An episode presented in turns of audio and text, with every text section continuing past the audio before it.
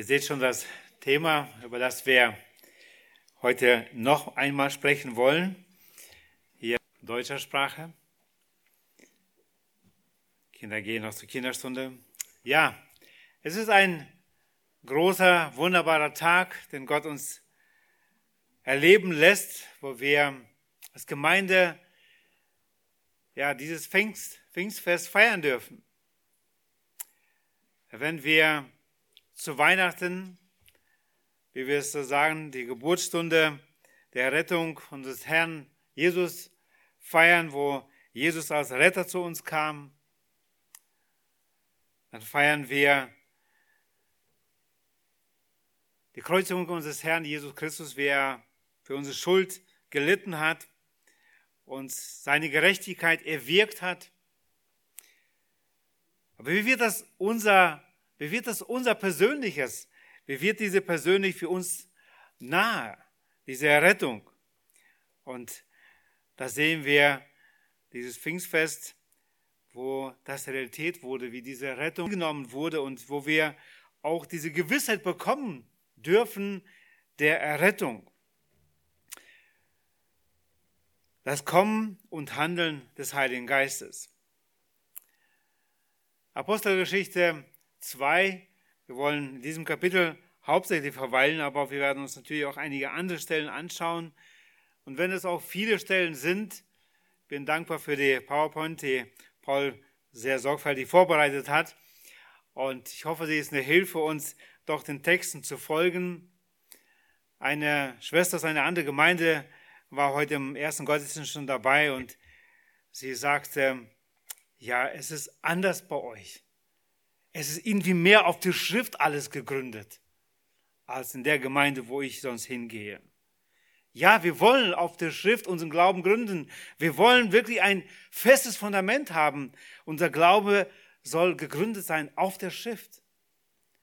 Und ich hoffe, dass ihr ermutigt werden, werdet auch diese Bibelstellen noch weiter nachzuschlagen, auch zu Hause. Ihr habt ja im Wochenblatt auch abgedruckt, auch wenn ihr vielleicht einiges flüchtig jetzt überlesen und vielleicht nicht so genau euch die Stellen anschaut. Aber es soll uns helfen, wirklich eine Grundlage hier zu haben. Ich sehe, dass dieses Thema um den Heiligen Geist oft auch irgendwo ja untergeht. Wie ein anderer Bruder fragte mich heute auch schon nach dem Gottesdienst, aber wie erfahre ich das persönlich, den Heiligen Geist, das Wirken des Heiligen Geistes? Ich hoffe, liebe Gemeinde, liebe Geschwister, dass diese Texte, die wir lesen, nicht nur ja, Zeitvertreib ist, dass wir einfach einige Bibelstellen gelesen haben, sondern dass wir es persönlich irgendwie mehr verstehen und ja für uns persönlich auch annehmen und dann auch leben können. Viele Menschen, die heute sich Christen nennen, haben keine Ahnung von dem Wirken des Heiligen Geistes in ihrem Leben, weil sie gar nicht wirklich wiedergeboren sind durch das Evangelium und durch den Heiligen Geist. Und ihr Leben ist einfach langweilig als Christen, ja, weil sie das gar nicht haben und nicht kennen. Und ich wünsche mir so sehr, dass wir die wahre Freude dieses Festes ja, erlebt haben und aber auch ja, anderen Menschen helfen können, auch nach dieser Predigt, die diese Freude noch nicht kennen, ja, ihnen zu helfen, diese Gewissheit des Heils, die wir in Jesus haben, äh, wirklich auch ja, weiterzukommen, dass sie, dass ihnen eine Hilfe ist. Das Buch Apostelgeschichte ist eine historische Erzählung. Apostelgeschichte, aber man könnte auch genauer sagen, es ist Sie beschreibt das Wirken des Heiligen Geistes durch die Aposteln. Sie beschreibt geschichtlich der Apostelgeschichte, wie die Gemeinde Jesu gegründet wurde und dann ihren Missionsauftrag lebte. Sie beschreibt es, wie die Gemeinde organisiert wurde und wie diese Probleme löste. Die Gemeinschaft der Gläubigen begann mit ihrem Glauben an den gekreuzigten und auferstandenen Christus und an den Glauben an die Kraft des Heiligen Geistes, der ihnen die Fähigkeit zur Zeugnis Liebe und Dienst gab. Alles durch diesen Glauben. Und die Gemeinde ist nicht aus eigener Kraft oder Enthusiasmus entstanden und gewachsen, wie damals die erste Gemeinde, so bis heute entstehen Gemeinden, weil Gott dahinter steht und weil er wirklich Leben schenkt und wirkt. Der Heilige Geist Gottes inspirierte und befähigte die Jünger. Apostelgeschichte lesen wir sie immer schon als Aposteln eher, als diese Zeugen Jesu.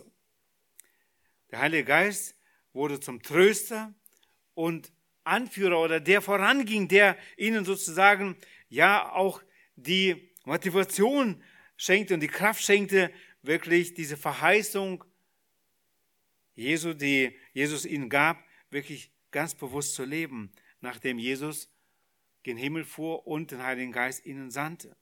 Die Apostelgeschichte schildert die Geschichte einer lebendigen und wachsenden Gemeinschaft von Gläubigen von Jerusalem über Syrien, Afrika, Asien und Europa. Im ersten Jahrhundert verbreitete sich das Christsein oder das Christentum von den Juden zu den Heiden in 39 Städte und über 30 Länder der Welt. Nur im ersten Jahrhundert. Was Christus in der Apostelgeschichte 1.8, was wir heute schon gerade gelesen haben, vorausgesagt hat, ist eingetreten. Ich lese nochmal diesen Vers, Apostelgeschichte 1, Vers 8. Sondern ihr werdet Kraft empfangen, wenn der Heilige Geist gekommen ist, und ihr werdet meine Zeugen sein in Jerusalem und in ganz Judäa und Samaria und bis an das Ende der Erde. Die Apostelgeschichte beginnt mit einem Bericht über die Ausgießung des verheißenen Heiligen Geistes und den Beginn der Verkündigung des Evangeliums von Jesus Christus durch die Aposteln und durch die ersten Gläubigen. Wenn wir die Apostelgeschichte lesen, so sollten wir uns versuchen zu versetzen die Lage der Apostel. Wir müssen mal vorstellen, 3000 Menschen reagieren zu Pfingsten auf die Verkündigung des Evangeliums mit Umkehr von der Sünde zu Gott und ließen sich taufen. An einem Tag. Viele Gläubige der ersten Jahrhunderts, des ersten Jahrhunderts, die trotz Leid und Gefahr jede Gelegenheit nutzten, der Welt von ihrem gekreuzigten und auferstandenen Jesus Christus, ja, ihren Rettern, der Herrn zu erzählen. Sie ergriffen, suchten jede Möglichkeit, trotz Gefahr, das Evangelium zu verkündigen. Und ich hoffe, dass es für uns selbst, wenn wir das lesen und hören, eine Ermutigung ist, dass auch wir das tun. Dies ist ein Beweis, dieser Tag des Pfingsten, dafür, dass das Werk Christi nicht menschlich ist, sondern von Gott selbst ins Leben gerufen wurde. Auch heute noch werden überall in der Welt neue Gemeinden gegründet. Und jede Sekunde kommen hunderte Menschen zum Glauben und werden der Gemeinde Jesu hinzugetan, die, wie wir schon hörten, die Geburtsstunde, Geburtsstunde zu Pfingsten hatte. Eine neue Epoche, wo Jesus seine Brautgemeinde ja, ins Leben ruft.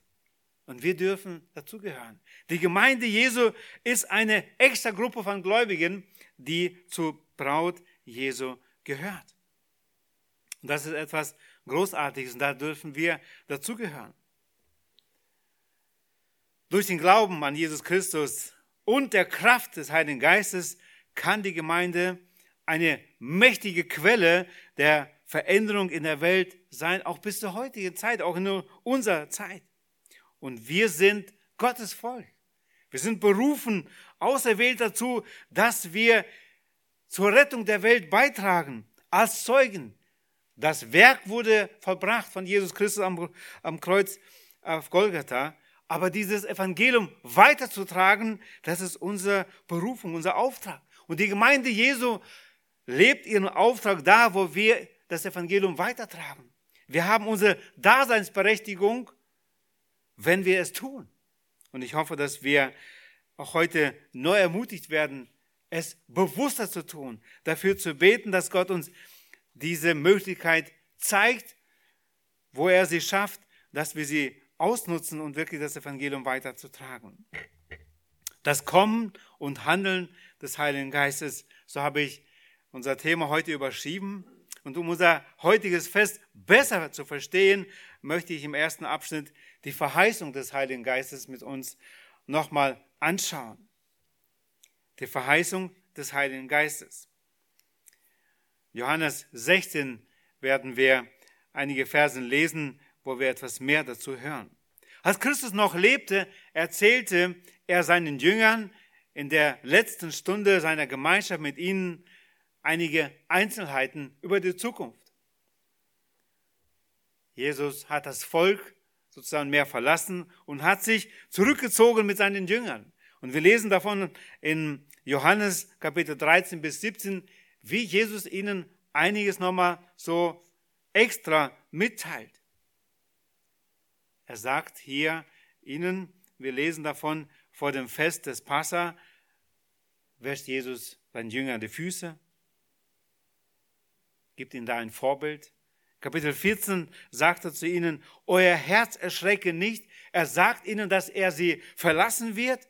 Aber er sagt ihnen auch, ich gehe hin, euch eine Stätte zu bereiten, um euch auch dahin abzuholen seiner Zeit. In Kapitel 15 sagt er ihnen, ich bin der wahre Weinstock. Kennen dieses Kapitel, wie auch wir Frucht bringen können, wenn wir am Weinstock sind. Die Verheißung, oder er sagt ihnen, gibt ihnen das Gebot der Liebe in diesem Kapitel 15. Kapitel 16, dies habe ich euch zu euch geredet und er gibt ihnen die Verheißung des Heiligen Geistes. Kapitel 17 sehen wir dann das Gebet Jesu, das hochpriesterliche Gebet, wie er um seine Verherrlichung bittet und wie er für die Jünger betet und die durch ihr Zeugnis zum Glauben kommen werden. Gehen wir kurz zurück zu Kapitel 16, was gerade unser heutiges Thema ist, die Verheißung des Heiligen Geistes, wie, er, wie wir sie hier lesen, wie Jesus es sagt, selber beschreibt. Kapitel 16, Vers 7. Aber ich sage euch die Wahrheit. Es ist gut für euch, dass ich hingehe. Denn wenn ich nicht hingehe, so kommt der Beistand nicht zu euch. Wenn ich aber hingegangen bin, will ich ihn zu euch senden. Und wenn jener kommt, wird er die Welt überführen von Sünde und von Gerechtigkeit und vom Gericht. Von Sünde, weil sie nicht an mich glauben, von Gerechtigkeit aber, weil ich zu meinem Vater gehe und ihr mich nicht mehr seht, vom Gericht, weil der Fürst dieser Welt gerichtet ist.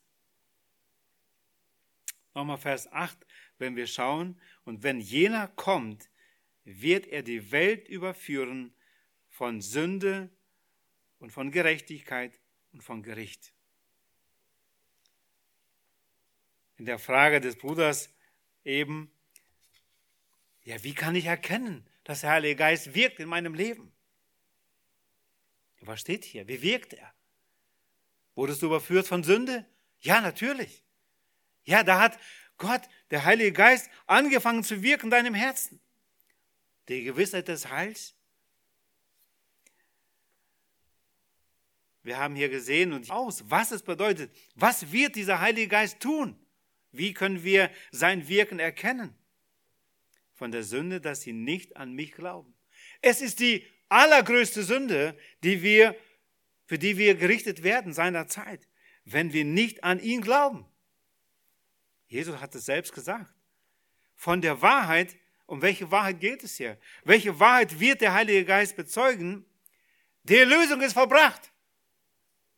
Und dass ich zu meinem Vater gehe. Es ist die Wahrheit. Ich gehe zu meinem Vater, weil ich mein Werk vollbracht habe. Vom Gericht, dass der Fürst des Friedens, der Teufel, ist verurteilt. Und er ist zwar noch aktiv, dieser Fürst, der Teufel, aber Jesus ist der Sieger. Der Sieg, das Gericht ist vollbracht und Jesus ist als Sieger hervorgegangen. Warum? Weil er auferstanden ist aus den Toten. Er hat den Teufel besiegt. Er hat ihm eine Wunde zugelegt, dass er ist nicht mehr der Sieger. Jesus ist der Sieger. Johannes Kapitel 14, Verse 16 und 17, wo Jesus auch von dieser, vom Heiligen Geist spricht, da heißt es, auf Vers 16, und ich will den Vater bitten, und er wird euch einen anderen Beistand geben, dass er bei euch bleibt in Ewigkeit. Den Geist der Wahrheit, den die Welt nicht empfangen kann, denn sie beachtet ihn nicht und erkennt ihn nicht. Ihr aber erkennt ihn, denn er bleibt bei euch und wird in euch sein. Im Alten Testament war der Geist Gottes auf den Propheten, Königen und hier sehen wir auch schon auf den Jüngern. War die Zeit vom Alten Testament, jetzt im Neuen Testament, aber wir sehen hier, dass der Heilige Geist schon auf den Jüngern auch war. Und er sagt, Jesus sagt es hier sehr deutlich, er bleibt bei euch und wird in euch sein. Das ist nochmal eine Steigerung. Nicht er bleibt nur bei euch, sondern er wird in euch sein. Das ist die Steigerung. Das ab Pfingsten geschieht in allen Gläubigen. Dass der Heilige Geist nicht nur auf einem ist, sondern in ihnen. Im Alten Testament, wie gesagt, wurde er verheißen. Und wir lesen, wie einige Propheten darauf zu sprechen kommen. Ich lese eine Stelle aus Jeremia 31, Vers 33, wo wir diese Verheißung sehen. Sondern das ist der Bund, also der neue Bund, der, den ich mit dem Haus Israel nach jenen Tagen schließen werde, spricht der Herr. Ich will mein Gesetz in ihr Innerstes hineinlegen und es auf ihre Herzen schreiben. Und ich will ihr Gott sein und sie sollen mein Volk sein. Das ist die Steigerung. Es ist das Versprechen, die Verheißung für die Zukunft. Ezekiel sagt es noch genauer. Ezekiel 36, Vers 27. Da heißt es, ja, ich will, Gott sagt es, meinen Geist in euer Inneres legen und werde bewirken, dass ihr in meinen Satzungen wandelt und meine Rechtsbestimmungen befolgt und tut. Und die letzte Verheißung von der Sendung des Heiligen Geistes, von der Erfüllung, lesen wir schon in Apostelgeschichte 1, 4 und 5. Und als er mit ihnen zusammen war, gebot er ihnen, nicht von Jerusalem zu weichen, sondern die Verheißung des Vaters abzuwarten, die ihr, so sprach er, von mir vernommen habt. Denn Johannes hat mit Wasser getauft, ihr aber sollt mit Heiligen Geist getauft werdet, werden nicht lange nach diesen Tagen. Die Jünger wussten nicht, wie das genau geschehen soll. Sie hatten diese zehn Tage lang gebetet, wie wir eben schon gehört haben, und gewartet. Sie hatten eine Verheißung. Diese Verheißung haben wir eben auch schon gelesen in Apostelgeschichte 1,8, sondern ihr werdet Kraft empfangen, wenn der Heilige Geist auf euch kommen, gekommen ist. Das war die Verheißung des Heiligen Geistes. Auch nur kurz, aber einige Bibelstellen die wir auch nochmal weiter studieren könnten. Kommen nun zum zweiten, das Kommen des Heiligen Geistes, Geistes in Apostelgeschichte 2, 1 bis 4. Da heißt es, und als der Tag der Pfingsten sich erfüllte, waren sie alle einmütig beisammen. Und es entstand plötzlich vom Himmel her ein Brausen wie von einem daherfahrenden gewaltigen Wind und erfüllte das ganze Haus, in dem sie saßen. Und es erschienen ihnen Zungen wie von Feuer, die sich zerteilten und sich auf jeden von ihnen setzten. Und sie wurden alle vom Heiligen Geist erfüllt und fingen an, in anderen Sprachen zu reden, wie der Geist es ihnen auszusprechen gab. Ein Brausen vom Himmel. Und zweitens, über dem Kopf eines jeden Jüngers ein sichtbares Zeichen. Zungen wie vom Feuer. Gott gebrauchte oft schon auch im Alten Testament verschiedene sichtbare Zeichen. Ich möchte einige davon erwähnen, damit wir auch dieses Zeichen besser ja, eingliedern können. Warum Gott genau das so erwählt hat oder gewählt hat, wissen wir nicht, sagt er uns nicht, aber es war was ganz Besonderes. Was für sie sichtbar war, für alle, diese 120, die da vor Ort zusammen waren, die da warteten auf diese Verheißung und danach über das, was sie dann erlebten, als der Geist Gottes ausgegossen wurde auf sie. Mose hat ein Erlebnis, wir hören ja gerade in den Predigten von Paul immer mehr äh, darüber, über ihn und sein Wirken. Wir lesen von seiner Berufung, ein Dornbusch, er brannte und verbrannte doch nicht. 2. Mose 3, 2 bis 4. Und der Engel des Herrn erschien ihm in einer Feuerflamme, mitten aus dem Dornbusch. Und als er hinsah, siehe, da brannte der Dornbusch im Feuer. Und der Dornbusch wurde doch nicht verzehrt. Da sprach Mose, ich will doch hinzutreten und diese große Erscheinung ansehen, warum der Dornbusch nicht verbrennt. Als aber der Herr sah, dass er hinzutrat, um zu schauen, rief ihm Gott mitten aus dem Dornbusch zu und sprach, Mose, Mose. Er antwortete, hier bin ich. Es war ein besonderes Zeichen, wie Gott sich Mose offenbarte aus dem Dornbusch und zu ihm sprach. Bei der Taufe Jesu eine Stimme vom Himmel. Dies ist mein geliebter Sohn. Muss man sich vorstellen, wie aus dem Himmel diese Stimme Gott spricht, dies ist mein geliebter Sohn. Matthäus 3, 16 und 17. Und als Jesus getauft war, stieg er sogleich aus dem Wasser und siehe, da öffnete sich im ihm der Himmel und er sah den Geist Gottes wie eine Taube herabsteigen und auf ihn kommen. Und siehe, eine Stimme kam vom Himmel und sprach, dies ist mein geliebter Sohn, an dem ich wohlgefallen habe. Und es geht noch weiter in Lukas 3, Vers 22. Und der Heilige Geist stieg in leiblicher Gestalt wie eine Taube auf ihn herab. Und eine Stimme ertönte aus dem Himmel, die sprach, du bist mein geliebter Sohn, an dir habe ich wohlgefallen. In leiblicher Gestalt wie eine Taube. Gott hat sich dieser Zeichen ja, angenommen, er hat sie gebraucht, um so zu den Menschen damals zu sprechen. Bei der Verklärung Jesu mit Petrus, Johannes und Jakobus, Mose und Elias. Diese enge Gemeinschaft.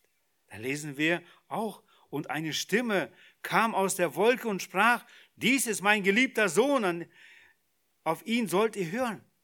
Das haben diese Jüngern gehört. Lukas 9, 35. Bei der Kreuzigung ein weiteres Erlebnis bei dieser Dunkelheit zur Mitte des Tages. Markus 15, 33. Als aber die sechste Stunde anbrach, kam eine Finsternis über das ganze Land bis zur neunten Stunde. Es waren besondere Zeichen, die Gott gebrauchte, um so zu den Menschen zu reden.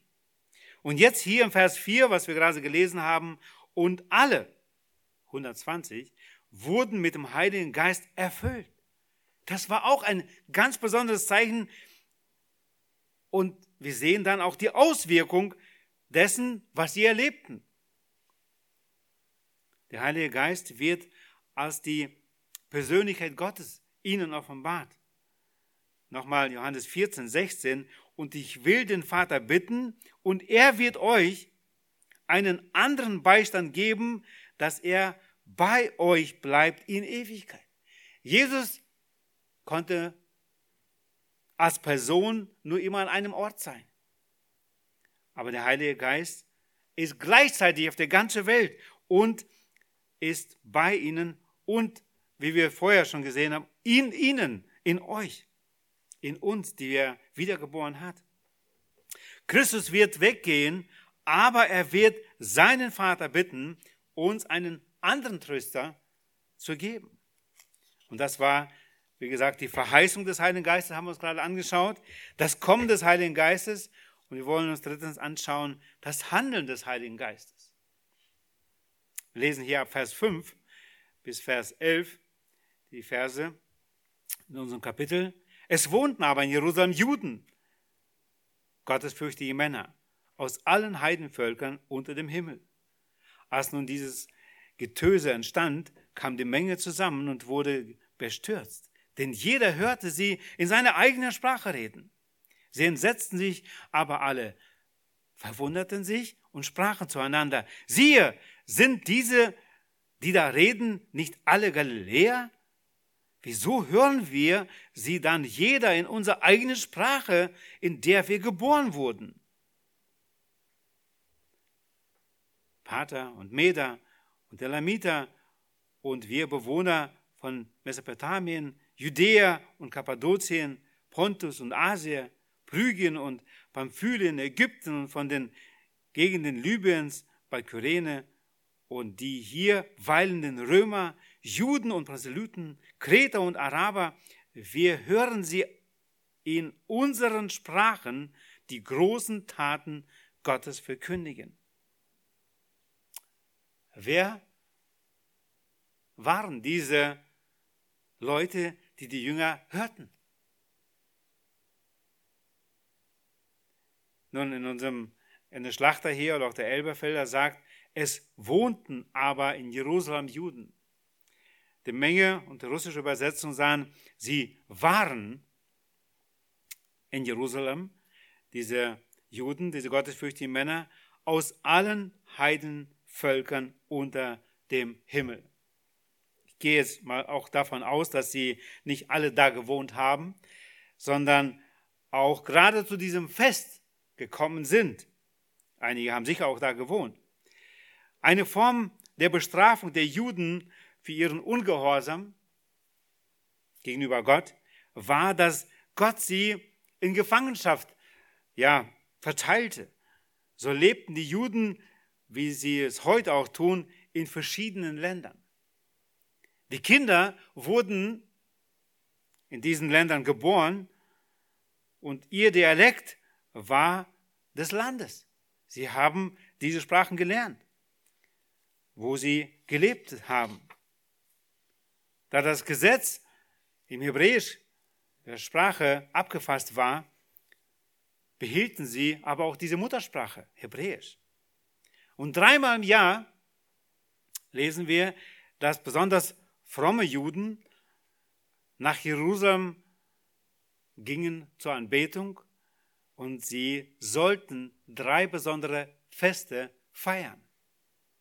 Davon lesen wir in 2. Mose 23, auch sehr interessant nachzuschlagen und auch vielleicht weiter auch zu sehen, wie weit das übereinstimmt. 2. Mose 23, Vers 14, da heißt es, dreimal im Jahr sollst du mir ein Fest feiern. Das Fest der ungesäuerten Brote sollst du halten. Sieben Tage sollst du ungesäuertes Brot essen zur bestimmten Zeit im Monat Abib, so wie ich es dir befohlen habe. Denn in diesem Monat bist du aus Ägypten ausgezogen. Das Passa. Ja?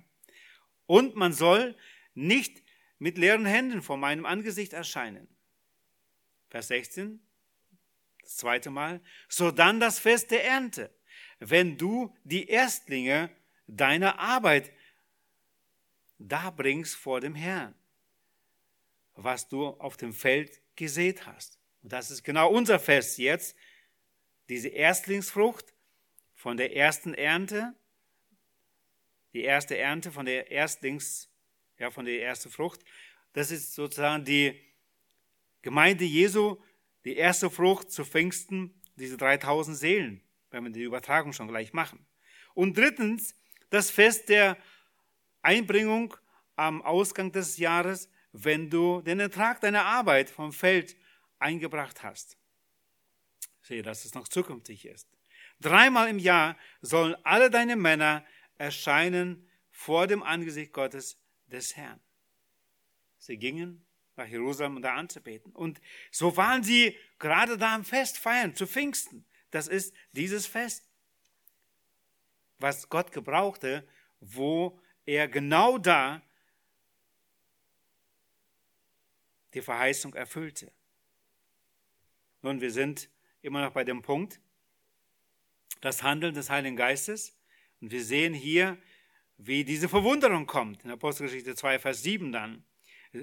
Sie entsetzten sich aber alle, also diese Menschen, die es zugehört haben oder sahen, verwunderten sich alle und sprachen zueinander, siehe, sind diese, die da reden, nicht alles Galiläer?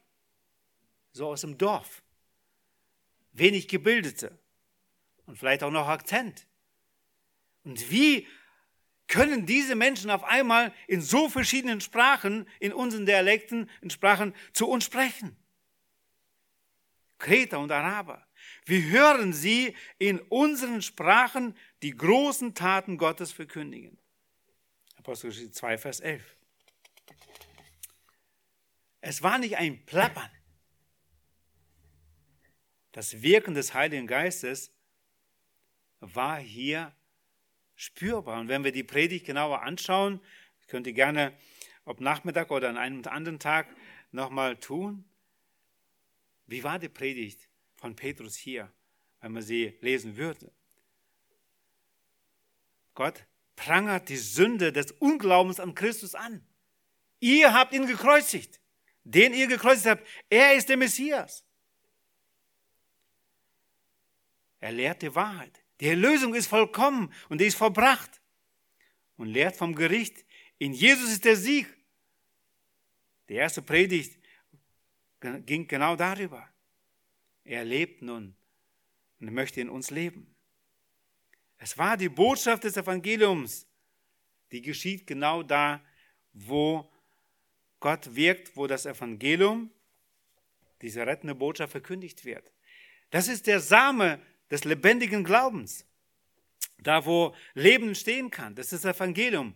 Und durch den Heiligen Geist lesen wir an anderer Stelle, dass die Wiedergeburt geschieht. Durch das Wort und durch den Heiligen Geist. Das ist das, das ist die Voraussetzung für die Errettung. Was bedeutet die Taufe mit dem Heiligen Geist? Das, diese Äußerung lesen wir auch immer wieder oder hören wir auch immer wieder. Und leider gibt es da auch viele Verwirrungen und Irrlehren, wenn man diesen Begriff hört und sieht. Als zweite Erfahrung wird es oft gedeutet. Wenn wir aber die Schrift uns genauer anschauen, lesen wir sehr deutlich, dass es nur die einzige und erste Erfahrung sein kann. Apostelgeschichte, nein, 1. Korinther, Entschuldigung, 12, Verse 12 bis 13, auch eine sehr wichtige Stelle für uns, die wir immer wieder vor Augen haben sollten. Da heißt es, denn gleich wie der Leib einer ist und doch viele Glieder hat, alle Glieder des einen Leibes aber, obwohl es viele sind, als Leib eins sind, so auch der Christus. Jetzt Vers 13. Denn wir sind alle durch einen Geist in einen Leib hineingetauft worden ob wir Juden sind oder Griechen, Knechte oder Freie. Und wir sind alle getränkt worden zu einem Geist. Es geht hier nicht um die Wassertaufe, das Bekenntnis des Glaubens, sondern es geht hier um die Taufe mit dem Heiligen Geist, was genau bei der Wiedergeburt geschieht. Wir werden in den einen Leib, Jesus Christus, hineingetauft, wo er das Haupt ist und wir die Glieder. Vers 12 lesen wir, denn gleich wie der Leib einer ist, die Gemeinde Jesu, und doch viele Glieder hat, alle Glieder des einen Leibes aber, obwohl es viele sind, als Leib eins sind, so auch der Christus. Im Alten Testament musste man das Judentum annehmen, um Gott anbeten zu können. Das Volk Israel hatte Zugang zu Gott durch den hohen Priester. Der Zugang zum Allerheiligsten hatte, er hatte ja den Zugang, aber es änderte sich ab Ostern, ab dem Moment, wo Jesus sein Leben gab und der Zugang wurde für alle gewährt durch ihn. Und das war ein sichtbares Zeichen von Gott. Durch Jesus hat jeder Sünder nun den Zugang zu Gott, dem Vater. Sie verkündigten wunderbare Taten. Was waren diese wunderbaren Taten? Es gibt Erlösung, Vergebung in Christus. Ich freue mich, dass diese Verkündigung bis heute Auswirkung hat, dass Menschen zum Glauben kommen können und Vergebung empfangen können. Heute ist das Evangelium für alle da und es bringt Segen und Gnade. Nun, wir haben uns gerade angeschaut, die Verheißung des Heiligen Geistes, das Kommen des Heiligen Geistes, das Handeln des Heiligen Geistes. Wir wollen uns noch kurz anschauen, die Erfüllung des Wortes über den Heiligen Geist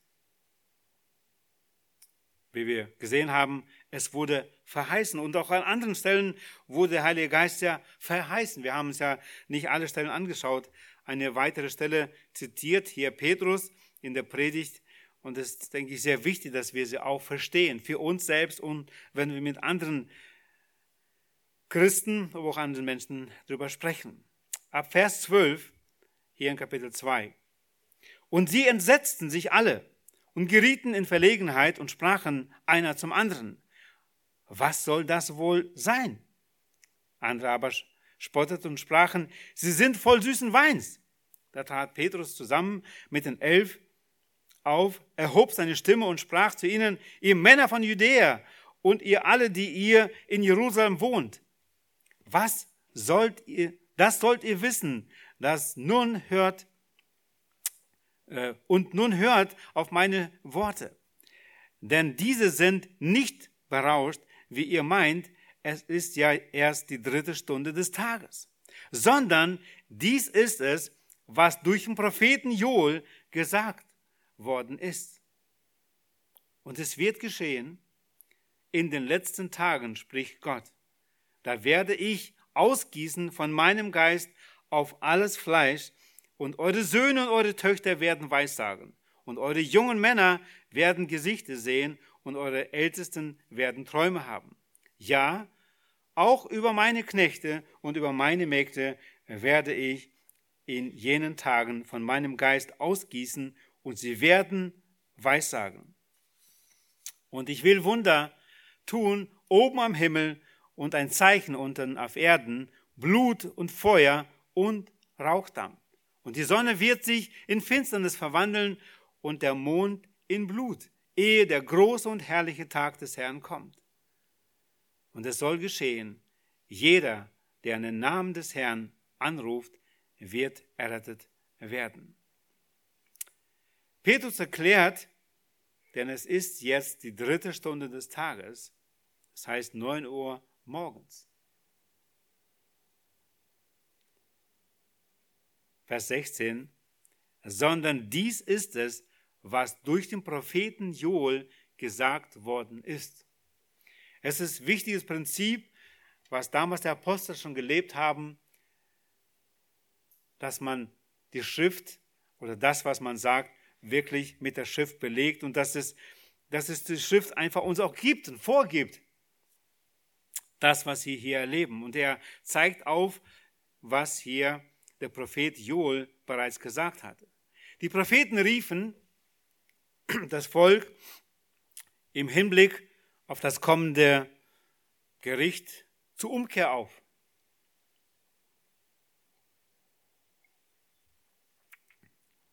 tut Buße. Denn das Gericht kommt. Das war ihre Verheißung oder ihre Predigt, das, was sie gelehrt haben, immer wieder zu dem Volk Israel. Und der Prophet Joel hatte eine Vision, dass es vor dem letzten Gericht noch Gnade geben wird. Und die beschreibt er hier. Schauen wir den Text aus Joel 3, 1 bis 4 an, um uns zu vergewissern, das, was Petrus hier sagt. Was steht da in Joel 3, 1 bis 4? Was hat der Prophet damals gesagt? Oder Gott durch ihn? Und nach diesem wird es geschehen. Und ich, dass ich in meinem Geist ausgieße über alles Fleisch. Und eure Söhne und eure Töchter werden Weissagen. Eure Ältesten werden Träume haben. Eure jungen Männer werden Gesichter sehen. Und auch über die Knechte und über die Mägde will ich in jenen Tagen meinen Geist ausgießen. Und ich werde Zeichen geben am Himmel und auf Erden, Blut und Feuer und Rauchsäulen. Die Sonne soll verwandelt werden in Finsternis und der Mond in Blut, ehe der große und schreckliche Tag des Herrn kommt. Also, wie ich schon gerade sagte, Gnade, diese Ausgießung des Heiligen Geistes, bevor der große und schreckliche Tag des Herrn kommt. Nochmal unser Text, das Kapitel 2, 17 bis 18. Und es wird geschehen in den letzten Tagen, in den letzten Tagen, spricht Gott, da werde ich ausgießen von meinem Geist auf alles Fleisch. Und eure Söhne, eure Töchter werden Weissagen und eure jungen Männer werden Gesichter sehen und eure Ältesten werden Träume haben. Ja, auch über meine Knechte und über meine Mägde werde ich in jenen Tagen von meinem Geist ausgießen und sie werden Weissagen. Nun, in den letzten Tagen, die Endzeit, wie stellt sie sich dar? Wenn wir die Bibel aufschlagen, wir sehen zuerst die Offenbarung Gottes, wie Gott alles geschaffen hat, wunderbar. Wir sehen in 2. Mose dann, oder etwas später, im 1. Mose noch, wie Gott das Volk Israel erwählt, Kapitel 12. Dann sehen wir die Verheißung, dass der Messias kommen wird und er kommt. Das erste Kommen dann sehen wir das Geheimnis der Gemeinde und dann das zweite Kommen Jesu. Im Geheimnis der Gemeinde, das ist die Zeit der Heiden. In erster Linie das zweite Kommen Jesu, das tausendjährige Reich. Diese Geschichte müssen wir wieder, müssen wir vor Augen haben. Und die Endzeit begann mit dem ersten Kommen und dauert bis zum zweiten Kommen Jesu Christi. Was noch zukünftig ist. Das ist alles diese Endzeit, diese letzte Zeit. Nun, ein Teil dieser Verheißung wurde zu Pfingsten erfüllt. Ein anderer Teil steht heute noch aus. Die Propheten haben sehr oft etwas gesehen und sie haben die Bergspitzen gesehen und sie haben die Verheißung genannt und gesagt. Aber was im Tal war, konnten sie nicht sehen. Zum Beispiel das Geheimnis der Gemeinde, dass es noch ungefähr 2000 Jahren die Gemeinde Jesu geben wird. Und Paulus sagt deswegen auch später, dass er von einem Geheimnis spricht, wo Gott den Heiden eine besondere Gnadenzeit schenkt. Wir lesen in Römer 11, Verse 25 bis 27 davon. Das heißt es, denn ich will nicht meine Brüder, schreibt er in erster Linie zu den Juden, dass euch dieses Geheimnis unbekannt bleibt, damit ihr euch nicht selbst für klug haltet. Israel ist zum Teil Verstockung widerfahren, bis die Vollzahl der Heiden eingegangen ist. Und dann, und so wird ganz Israel gerettet werden, wie geschrieben steht, aus Zion wird der Erlöser kommen und die Gottlosigkeit von Jakob abwenden. Und das ist mein Bund mit ihnen, wenn ich ihre Sünde werde. Müssen wir vorstellen, da sind mindestens 2000 Jahre dazwischen, nur in diesen Versen, die wir gerade so vor Augen haben. Wir befinden uns gerade in dieser Zeit, wo die Zahl, die Vollzahl der Heiden ja eingeht. Dazu dürfen wir gehören. Nun lasst uns nochmal Vers 20 anschauen. Die Sonne wird sich in Finsternis verwandeln und der Mond in Blut, ehe der große und herrliche Tag des Herrn kommt. Es ist eine Prophezeiung von Joel und Apostelgeschichte 22. Petrus greift es auf, aber das ist etwas, was noch zukünftig geschehen wird. Wann? Wissen wir nicht, aber Gott hat Johannes, seinem Jünger, in Offenbarung 6 schon einiges davon gezeigt. Wir lesen davon, was er ihm zeigte auf äh, dem Berg Patmos in der Offenbarung, ab Vers 12 bis 14, Offenbarung 6. Und ich sah, als es das sechste Siegel öffnete, und siehe, ein großes Erdbeben entstand, und die Sonne wurde schwarz, wie ein herrender Sack, und der Mond wurde wie Blut. Und die Sterne des Himmels fielen auf die Erde, wie ein Feigenbaum seine unreifen Früchte abwirft, wenn er von einem starken Wind geschüttelt, geschüttelt wird. Und der Himmel entwich wie eine Buchrolle, die zusammengerollt wird. Und alle Berge und Inseln wurden von ihrem Ort weggerückt. Es ist zukünftig. Ob zwar Joel das alles in einigen Versen nennt, sehen wir etwas, was der Erfüllung zum Pfingsten hatte und das andere ist zukünftiges, was wir noch oder die Menschheit erwartet. Heute leben wir, und das ist dann wieder der nächste Vers 21, in der Zeit der Gnade. Das ist aktuell.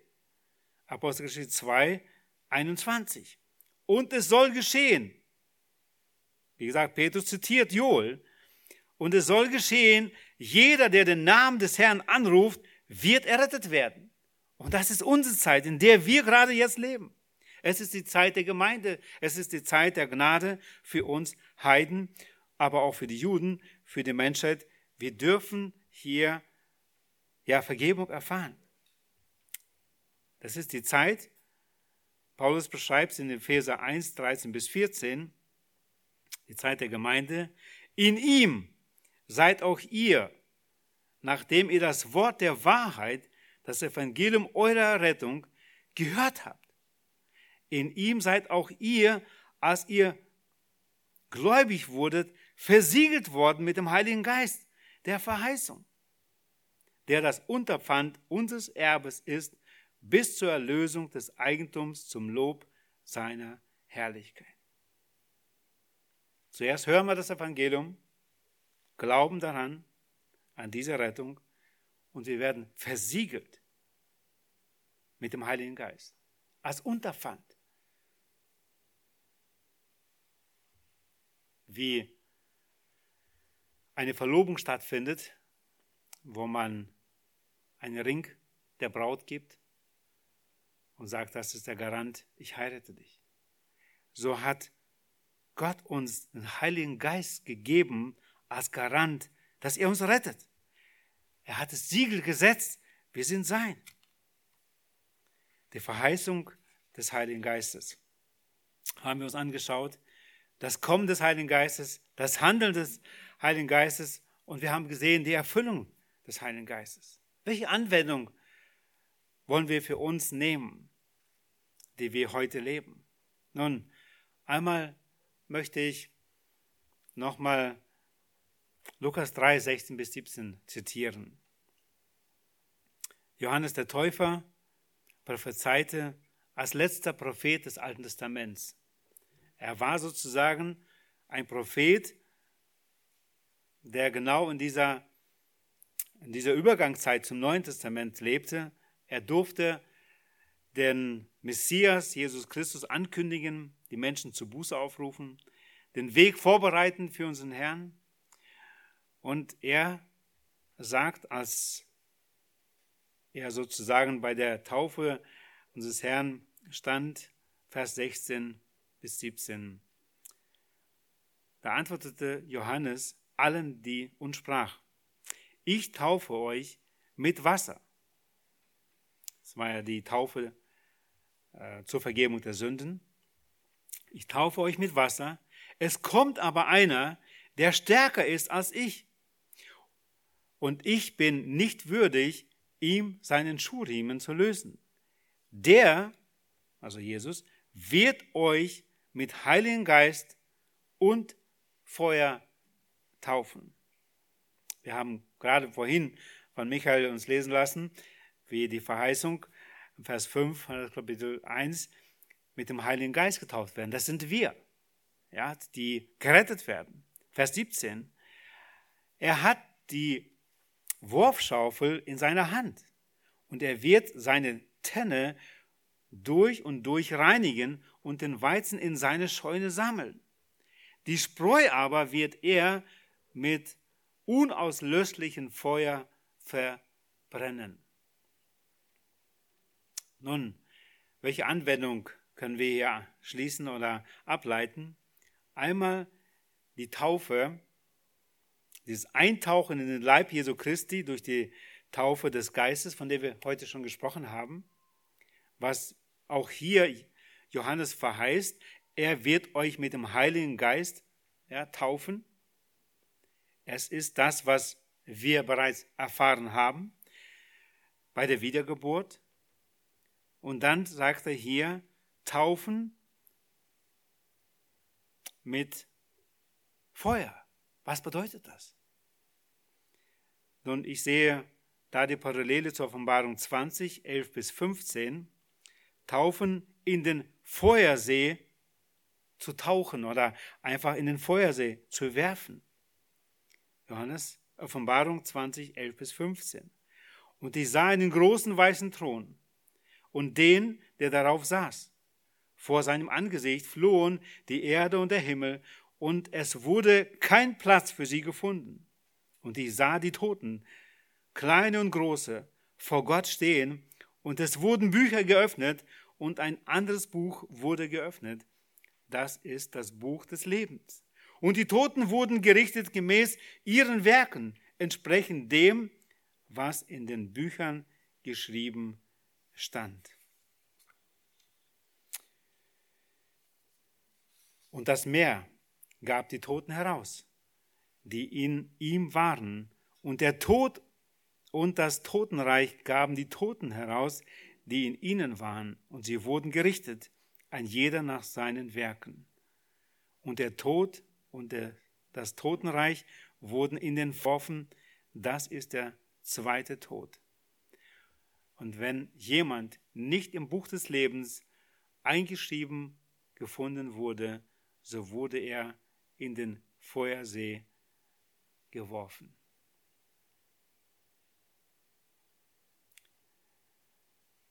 Jesus kam, um uns zu retten. Und das ist sein Ziel. Und er möchte uns in seinen Leib hineintaufen durch den Heiligen Geist. Das ist seine Absicht. Wer diese Gnade, diese Barmherzigkeit nicht annimmt, nicht bereit ist anzunehmen, den erwartet genau das, was wir hier in der Verbarung 20 gelesen haben. Wenn er nicht gefunden wurde in dem Buch des Lebens, wird er in den Feuersee geworfen. Das ist die tragische Botschaft heute. Aber das ist das, was die Menschen erwartet, wenn sie nicht an unseren Herrn Jesus Christus glauben. Und diese Botschaft müssen wir weitertragen. Einmal, ja, dass Gott uns liebt. Und er will uns retten. Aber jeder, der sich nicht retten lässt, erwartet genau das. Heute leben wir in der Gnadenzeit, in der Zeit des neuen Bundes, wie wir gesehen haben, was die Propheten vorausgesagt haben. Und dieses Kapitel 2 in Epheser ist einfach zu kostbar, um einfach immer wieder vor Augen zu haben, wie Apostel Paulus ja einfach sehr deutlich sagt, dass wir tot waren in unseren Übertretungen. Wir waren wirklich hoffnungslos verloren. Vers 4 sagt es dann aber, Gott aber, der reich ist an Erbarmen, hat um seiner großen Liebe willen, mit der er uns geliebt hat, auch uns, die wir tot waren, durch die Übertretung mit dem Christus lebendig gemacht. Aus Gnade seid ihr errettet. Und hat uns mit auferweckt und mit versetzt in die himmlischen Regionen in Christus Jesus, damit er in den kommenden Weltzeiten den überschwänglichen Reichtum seiner Gnade und in Güte an uns erweise in Christus Jesu. Es ist niemals unser Verdienst, dass wir gerettet sind. Es ist Erbarmen und Gnade Gottes. Und wir werden die ganze Ewigkeit unseren Herrn dafür loben und preisen. Verse 8 und 9. Denn aus Gnade seid ihr errettet, durch den Glauben. Und das nicht aus euch, Gottes Gabe ist es, nicht aus Werken, damit niemand sich rühme. Und der letzte Abschnitt, Epheser 2, 19 bis 22. Was ist unser großes Privileg? So seid ihr nun nicht mehr Fremdlinge ohne Bürgerrecht und Gäste, sondern Mitbürger der Heiligen und Gottes Hausgenossen, auferbaut auf der Grundlage der Apostel und Propheten, während Jesus selbst der Eckstein ist, in dem der ganze Bau zusammengefügt wächst zu einem heiligen Tempel im Herrn. Wie? Vers 22, in dem auch ihr mit erbaut werdet zu einer Wohnung Gottes im Geist. Der Geist Gottes überführt uns von Sünde. Er zeigt uns auf, dass der Sieg verbracht ist auf Golgatha, die Rettung. Er schenkt uns Gewissheit. Gottes Geist gibt unserem Geist Zeugnis, dass wir Kinder Gottes sind. Wir dürfen uns freuen der Vergebung. Wir dürfen diese, dieses Bürgerrecht heute und hier schon feiern. Und das ist alles möglich ab dem Tag der Pfingsten. Deswegen ist es wirklich großartig, dass wir das heute feiern dürfen. Lasst uns diese frohe Botschaft weitertragen den Menschen, die diesen Herrn, unseren Herrn noch nicht kennen. Wir sind es schuldig, ihnen deutlich zu sagen. Wir können nicht Menschen bekehren, wir dürfen für sie beten, wir dürfen Zeugen sein. Und Gottes Geist selbst wird das gebrauchen, dieses Wort, was wir ihnen vorleben und vorlesen, und wird überführen und wirklich zur Rettung führen, so wie er es auch in unserem Leben getan hat. Amen. Amen. Lass uns da aufstehen und ich möchte mit uns beten. Herr Jesus, hab herzlichen Dank für die Gnadenzeit, in der wir heute noch leben. Hab herzlichen Dank, dass du in deiner Gnade dich erbarmt hast über uns, dass du den Thron des Vaters verlassen hast, zu uns gekommen bist, hast Menschen mit einem Ziel, uns zu erretten. Du hast Hohn und auf dich genommen, Erniedrigung, ja, Schläge von den Menschen, die, die, die du geschaffen hast. Aber du hast das alles auf dich genommen, um uns zu retten.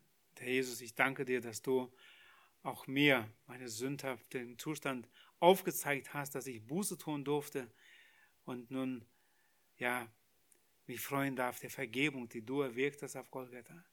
Danke, dass du den Heiligen Geist gesandt hast auf diese Erde, der bis heute unter uns wirkt, täglich, der uns überführt von Sünde, der uns aufzeigt den Sieg, den du verbracht hast, Herr Jesus. Und wir dürfen uns freuen und uns leiten lassen von dir, auch in allem tun. Danke, dass das Leben mit dir einfach ja so großartig ist, dass wir uns freuen dürfen, dass du uns führst und leitest, dass wir nicht auf uns, auf unsere Weisheit angewiesen sind, sondern dass wir in dir wahre Freude und wahres Glück heute und hier schon erfahren dürfen und einmal in Zukunft für alle Ewigkeit dich loben und preisen werden für deine Gnade an uns. Herr, hilf uns, dieses Leben, das du uns gegeben hast, weiterzutragen in unserem Zeugnis, in dem wir leben. Danke, dass du uns dabei helfen willst. In Jesu Namen, Vater. Amen.